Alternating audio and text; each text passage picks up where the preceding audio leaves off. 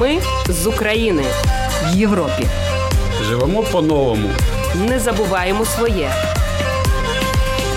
Ми з України. Добрий вечір. В ефірі програма Ми з України. Це програма для тих, хто приїхав до Латвії з України внаслідок російської агресії. Слухайте нас кожної п'ятниці о 20 годині 15 хвилин. Ви можете знайти випуск нашої програми в архіві на домашній сторінці lr4.lv. За контентом можна стежити в соціальній мережі Facebook та Латвійське радіо 4 та на сторінках для українців Латвії Телеграм. Історії українців, які зараз проживають в Латвії та інших країнах Європи, важливі соціальні питання та інтеграція в латвійське суспільство, коментарі фахівців та поради психолога, а також інформація про культурні та спортивні події. Все це в програмі Ми з України, яку веде Людмила Пилип. Ми з України. Добрий вечір. В ефірі програма Ми з України. І я рада вітати у нас сьогодні гостю Ірину Мішаріну. Доброго вечора, пані Людмило. Пані Ірино, я відкрию таємницю нашим слухачам. По-перше, що ви чудова гостиня. Ви нещодавно відкрили в Ризі кав'ярню смаколики. Є таке. Сьогодні, не попередивши вас, прийшла туди і покуштувала дуже смачні варенички. Там були також і пампушечки, пірижочки, і все інше. Смачно. Як ви, жінка, яка приїхала, я розумію, про це ми ще переговоримо може два роки, півтори року тому. Як ви наважилися на такий крок? Приїхали ми сюди з моєю сестрою і її дітьми, і моєю молодшою донькою 15 березня 22-го року.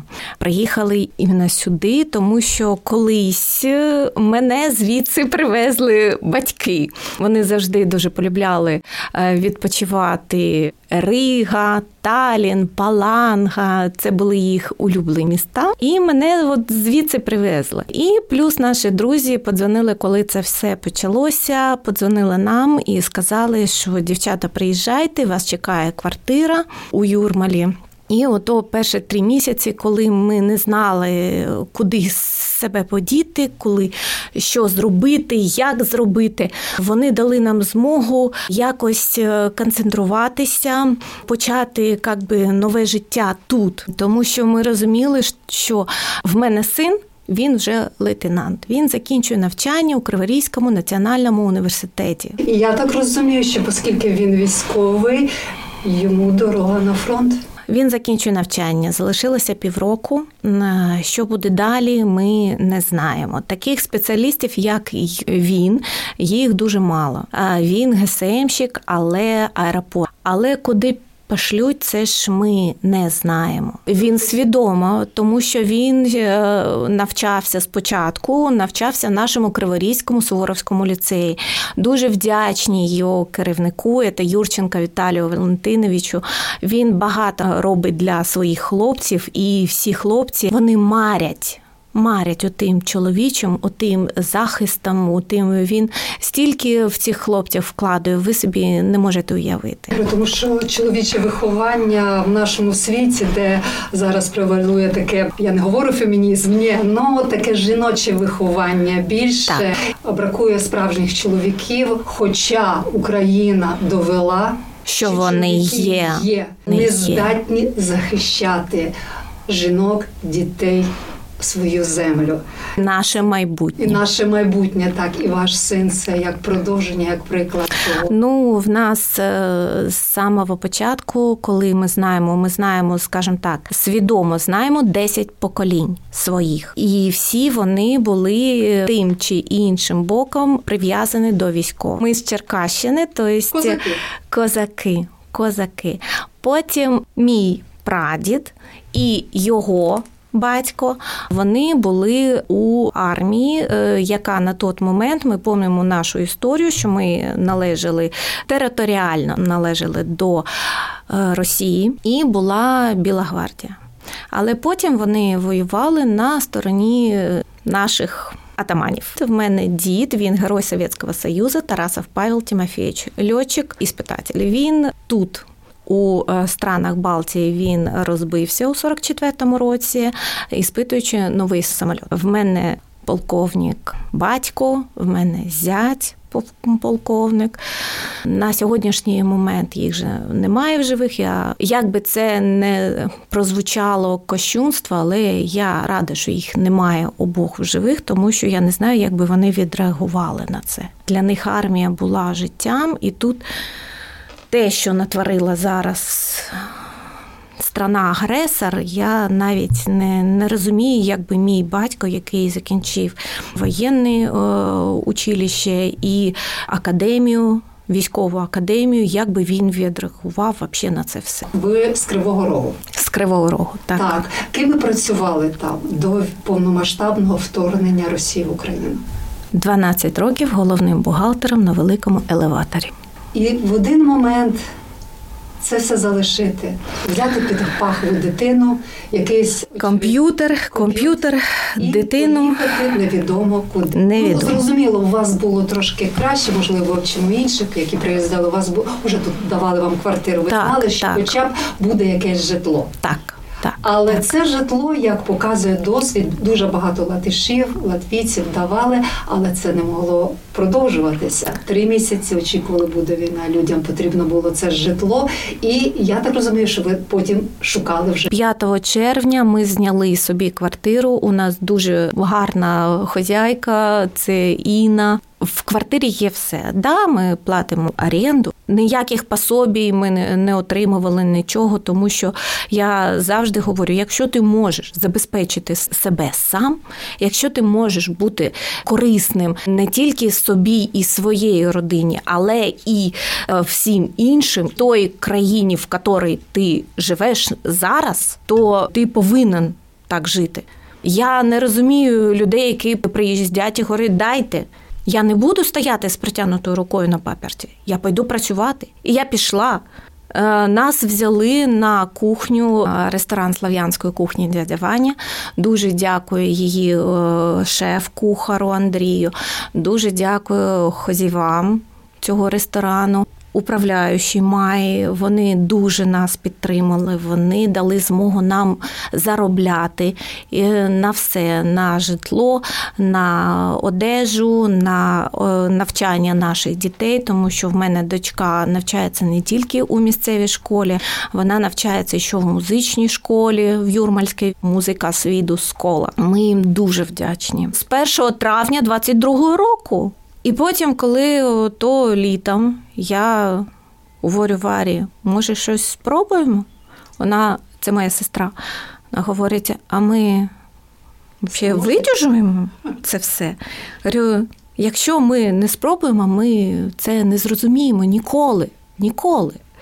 І ось от з 1 липня, як ми відкрили перші двері у нашій Ризькій думі 23-го. І 1 лютого 24-го, коли у нас було відкриття з цими шариками, з цим всім, пройшло півроку.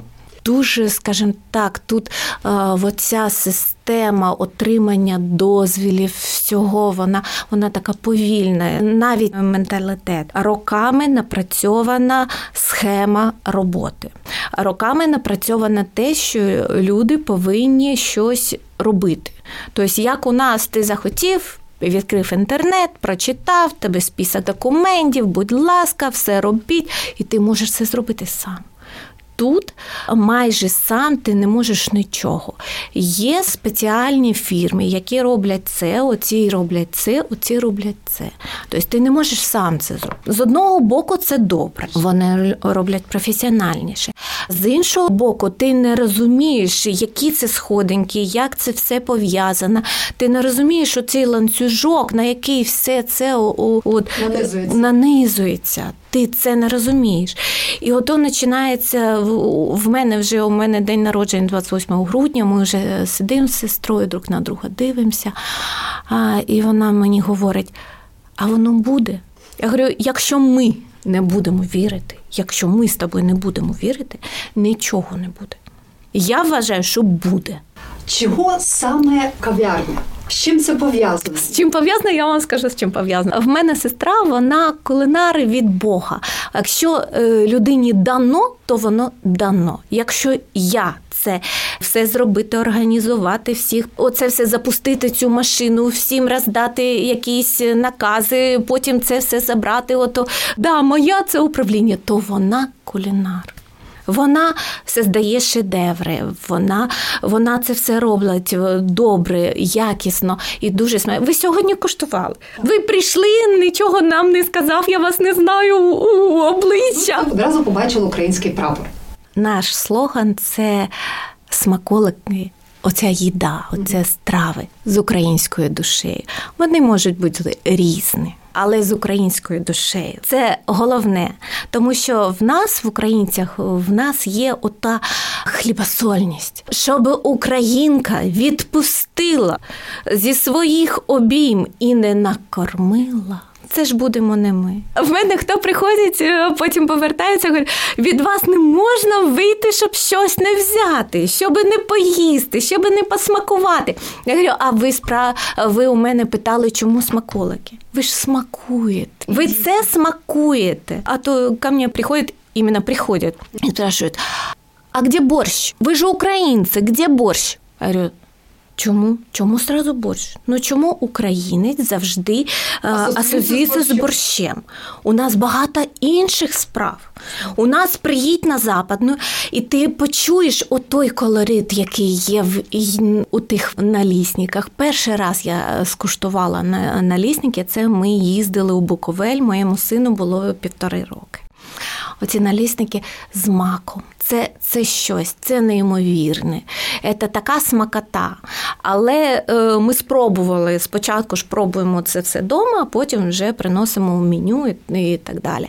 Ми спробували це зробити не той мак, а мак не те, не той. Не, не можна зробити таку смакоту. Не можна. Є якась традиційна українська кухня, українські страви, звичні для всіх. Це ну скажімо так, борщ, вареники, пиріжки. Але а, страви в Україні, як і регіони, він не відрізняють. Тож. Наші слухачі вже знають, що я з Закарпаття, і для мене звична ця кухня, яка поєднує в собі і угорське щось, і словацьке, і ті кифлики з оріхом, і ті гомбовчики, і ті голубчики з грибами. Це все. Чи буде щось у вас? Можливо, якісь дні, скажімо так, день страв Закарпаття чи там західної України, день страв такого то регіону.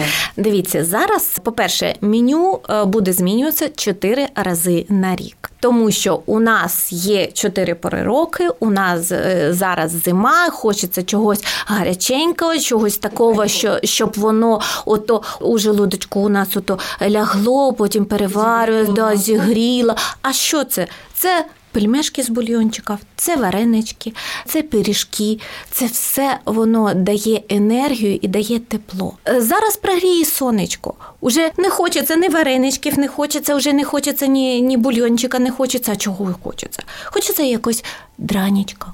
Дируна з, е, з грибним соусом, або з язичком, або ще щось. Прийде літо. А чого літо? Літо ж, ну що у нас? Вареники зі свіжою вишнею. Це ж смакота. Там буде там буде своє, там буде своє, там будуть, е, буде е, пиріг зі сливою. Тут дуже дуже смачнюча чорна слива.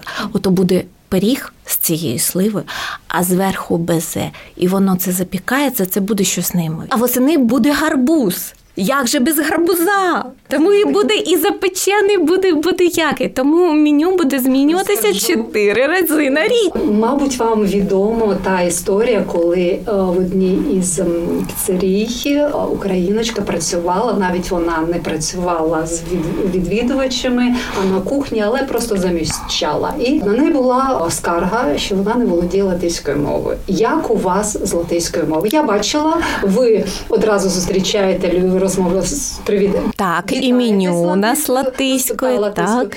Називаєте якісь речі там. Ну, спілкуватися вам ще не так легко, але вам допомагає ваш помічник. Так, Е, так. Ре, Ренерс велика подяка. Він мене натаскує на латиську мову, тому що я боюся трохи говорити. А чому? Тому що я привикла говорити все ж таки намагатися говорити правильно. Перша вища освіта вона педагогічна. Я вчитель молодших класів. Але я навчалася ще тоді, коли навчання було російською мовою. Ми тільки останні два роки е, ми намагалися. Навчатися українською. Потім, коли я прийшла до школи, я так вільно розмовляла українською але ж е, ми жили у регіоні, який є майже 90% е, російськомовним. Але зараз, от мої куми, е, мої знайомі, вони е, всі перейшли на українську мову. Я намагаюся у себе у кав'ярні теж е, розмовляти українською мовою. Приходять наші, от ви тільки йшли, прийшли наші. Вони з таким, Боже, ми прийшли, ми чуємо мову, це наше, це наше українськомовне ото середовище. І всі такі раді. Вчора у нас була були відвідувачі. Наші військові, які проходять тут на лікування, так і Івану дуже велике спасибі, іменно спасибі від, від душі. Йому так все сподобалося. Йому і трави сподобалися, і наші розмови сподобалися. Гов'ярня може бути і клубом, клубом спілкування. І господиня Страва з українською душею. Так, і господиня вона не тільки запропонує щось, вона і поговорить, вона і зрозуміє, який настрій у відвідувача. Так, так, так. Тому що люди приходять зазвичай трошки відпочити, не лише е, вгамувати свій голод. Відпочити, так. А це вгамування голоду, коли ти на ходу щось там гамбургер, це шкодить Це не і те. нашому Це не те. здоров'ю. І всі наїлися вже. І тих гамбургерів, і піц, і суш. Вони не хотять. Це пішло пересищення цього всього. Ринок пересищений. Треба додати до цього ринку. Я вивчала ринок да, страв. е, Бізнес-план у вас був свій. та, ну, в мене не був. Е, Іменно у рисі. Ми е, з Реном проїздили велику частину. Латвії були, і у Лепаї були, і у Баускі були, і у Кулдигі були. І я дивилася на те, що у ризі це одно середовище, а чуть-чуть далі це вже інше. І там цінують латиське, тобто своє рідне. А тут е, забагато. Е, Іноземців, і вони хочуть спробувати не тільки латиське, не тільки те, що ну прийнято там піцерії, гамбургери, як ви говорите, а щось таке, щось таке, знаєте, от тут да, от та родзиночка. І мені хочеться, щоб наші, іменно наші смаколики були отією родзиночкою. Дуже добре вибрали місце. Гертрудас, а, центр, Але тихий. але тихий. Нема Тихий. такого, тихий. Там я зрозумію, що влітку там можливо буде якась тераска, де можна буде посидіти. Буде так. Я сьогодні розмовляла з нашою управляючою. Вона сказала, що вона допоможе нам з документами, щоб ми там поставили десь. Я планую два, два столики на три відвідувача, щоб воно було то маленьке, затишне, щоб це все було. Коли ви оформлюєте документи, в тому числі це оренда, ну все таки центр Риги. Чи були якісь перепони, чи навпаки вам йшли на зустріч? І я маю на увазі офіційні особи. По-різному могло все бути. Все було по-різному. Все було по-різному. Інші йшли, інші не йшли. Тобто дуже вдячні ПВД. Ми їх запросили самі. Прийшли, вони прийшли. Вони дуже були здивовані, що все новеньке, тому що вони там були, коли колись 8 років тому був там кебаб. Ми коли зайшли, у мене був шок. Але потім ми зробили ремонт. Самі робили ласку. Самі, самі, самі. І наші нам допомагали, які тут вже давно живуть. Ми як-то працювали з нашими з українцями завжди. То хочеться ж своїх теж підтримати. І вона прийшла, Боже, дівчатка, у вас на латиській. Я розумію, я розумію, ми як-то перескочили з мови.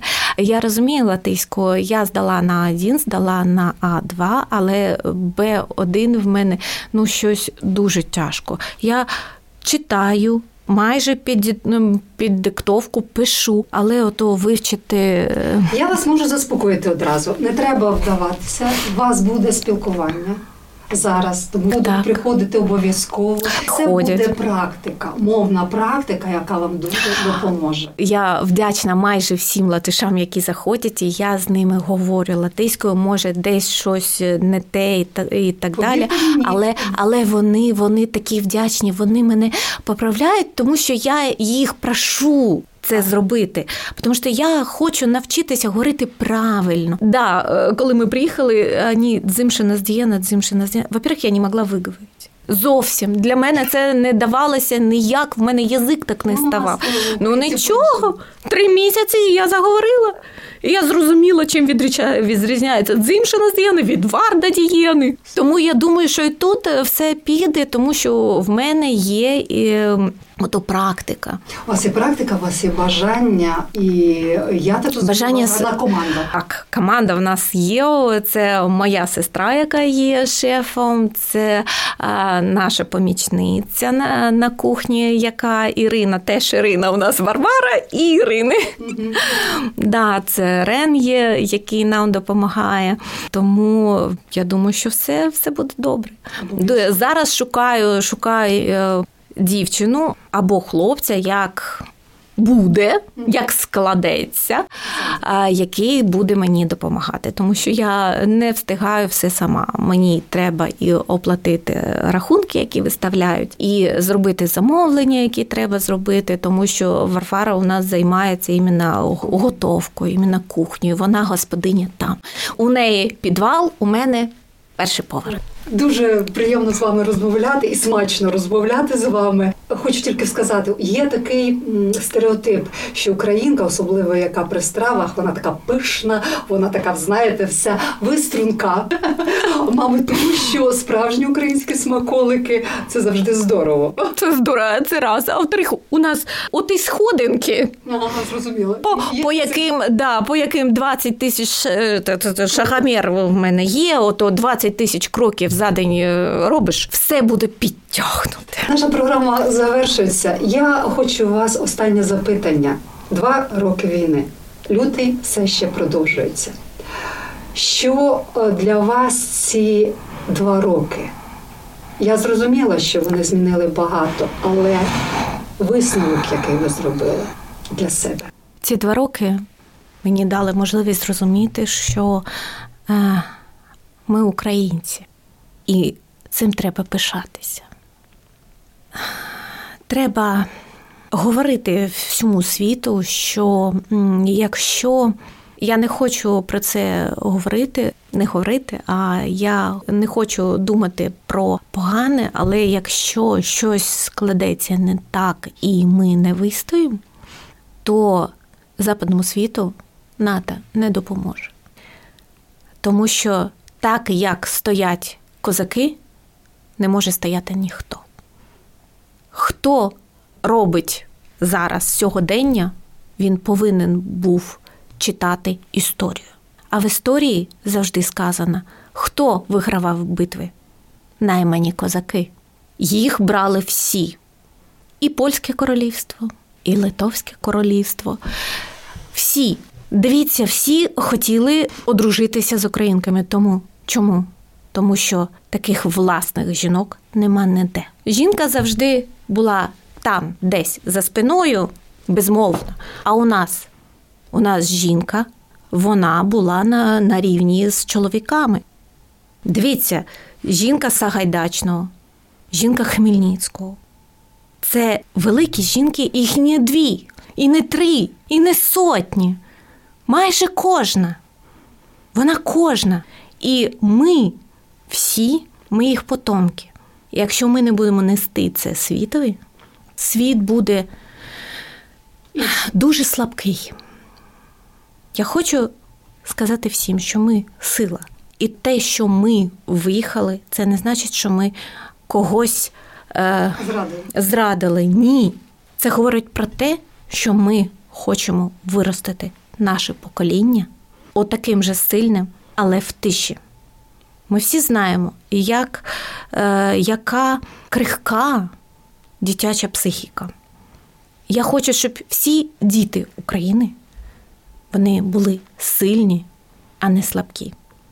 А війна, вона, вона ослаблює всіх: і чоловіків, і жінки, і діти. Вони потрапляють під її каток, під її ото, ото тягар, який є. Ми звідси більше підтримуємо Україну, чим знаходячись в неї всередині там. Тому що часть наших прибутків йде на дрони до військових. В мене воюють всі куми, друзі, діти з Суворовського училища, де вчився, вчилася моя дитина. І ми, племінники, всі. І ми збираємо і на машини, і на дрони, і на спальники, на все. Оту амуніцію ми збираємо всі. Там я зараз не зможу допомогти. Елеватора немає. Перші проби, ну, не в перші дні, а в перші тижні туди перелетіло. Він не підлягає встановленню. Я там не зможу допомагати і забезпечити. А тут я зможу. І тому я розумію, що тут я принесу набагато більше, ніж я буду там. Я слухала новорічне звернення нашого президента. Я приклоняюся перед Володимиром Олександровичем. Він велика і сильна людина. Я багатворю нашого залужного, і моя дитина це знає, він сам військовий. І вони теж всі знають, що українські жінки допомагають звідси більше. Волонтери це не ті, що катаються, привозять, піаряться і не так далі. Ті. Не тільки ті. Є ще ті, котрі часть своєї, те, що вони заробляють, вони присилають все туди, тому що це вони розуміють, для чого це, кому це. І це головне. І якщо говорять, от ви там живете, ні. Ми працюємо і працюємо тяжко. В нас робочий день це мінімум 12-13 годин на ногах. Якщо хтось мені скаже, що ти ну ти ж хазяйка. Ні. Так, я господиня. Я господиня, це наша з сестрою, ото дитинка наша маленька. Наші ж майже великі, а це наша дитинка. І ми її пестимо, ми її взрощуємо, і ми хочемо, щоб вона приносила прибутки не тільки нам, податки не тільки Латвії, якій ми дуже, дуже. Е- вдячні. Ні. А ще й приносила оті наші прибутки ще й Україні. Тому що в мене є свій ФОП на Україні, який теж працює, в якому я плачу всі податки, хоч війна там нас е, звільняли від податків. Ні. Я з першого дня я плачу всі податки, які треба. Є в мене змога, нема, я всі плачу. Тобто і за комунальні послуги в нашій квартирі я плачу, і всі податки я плачу, тому що в мене там бізнес теж працює. І якщо воно все буде працювати, це буде ті шестереночки, які запустять велику машину, яка буде приносити всім добре всім і Латвії, і Україні, і нам, і нашим дітям. Ми з України. Це була програма Ми з України, яка лунає в етері Латвійського радіо 4 кожної п'ятниці о 20 годині 15 хвилин. Ви зможете знайти випуск нашої програми в архіві на домашній сторінці lr4.lv. За контентом LR4 також можна стежити в соціальних мережах Facebook, ета Латвійської радіо 4 та на сторінках для українців Латвії Телеграм. А я прощаюсь з вами. Програму вела Людмила Пилип. На все добре, все буде Україна. Ми з України в Європі. Живемо по-новому. Не забуваємо своє. Ми з України.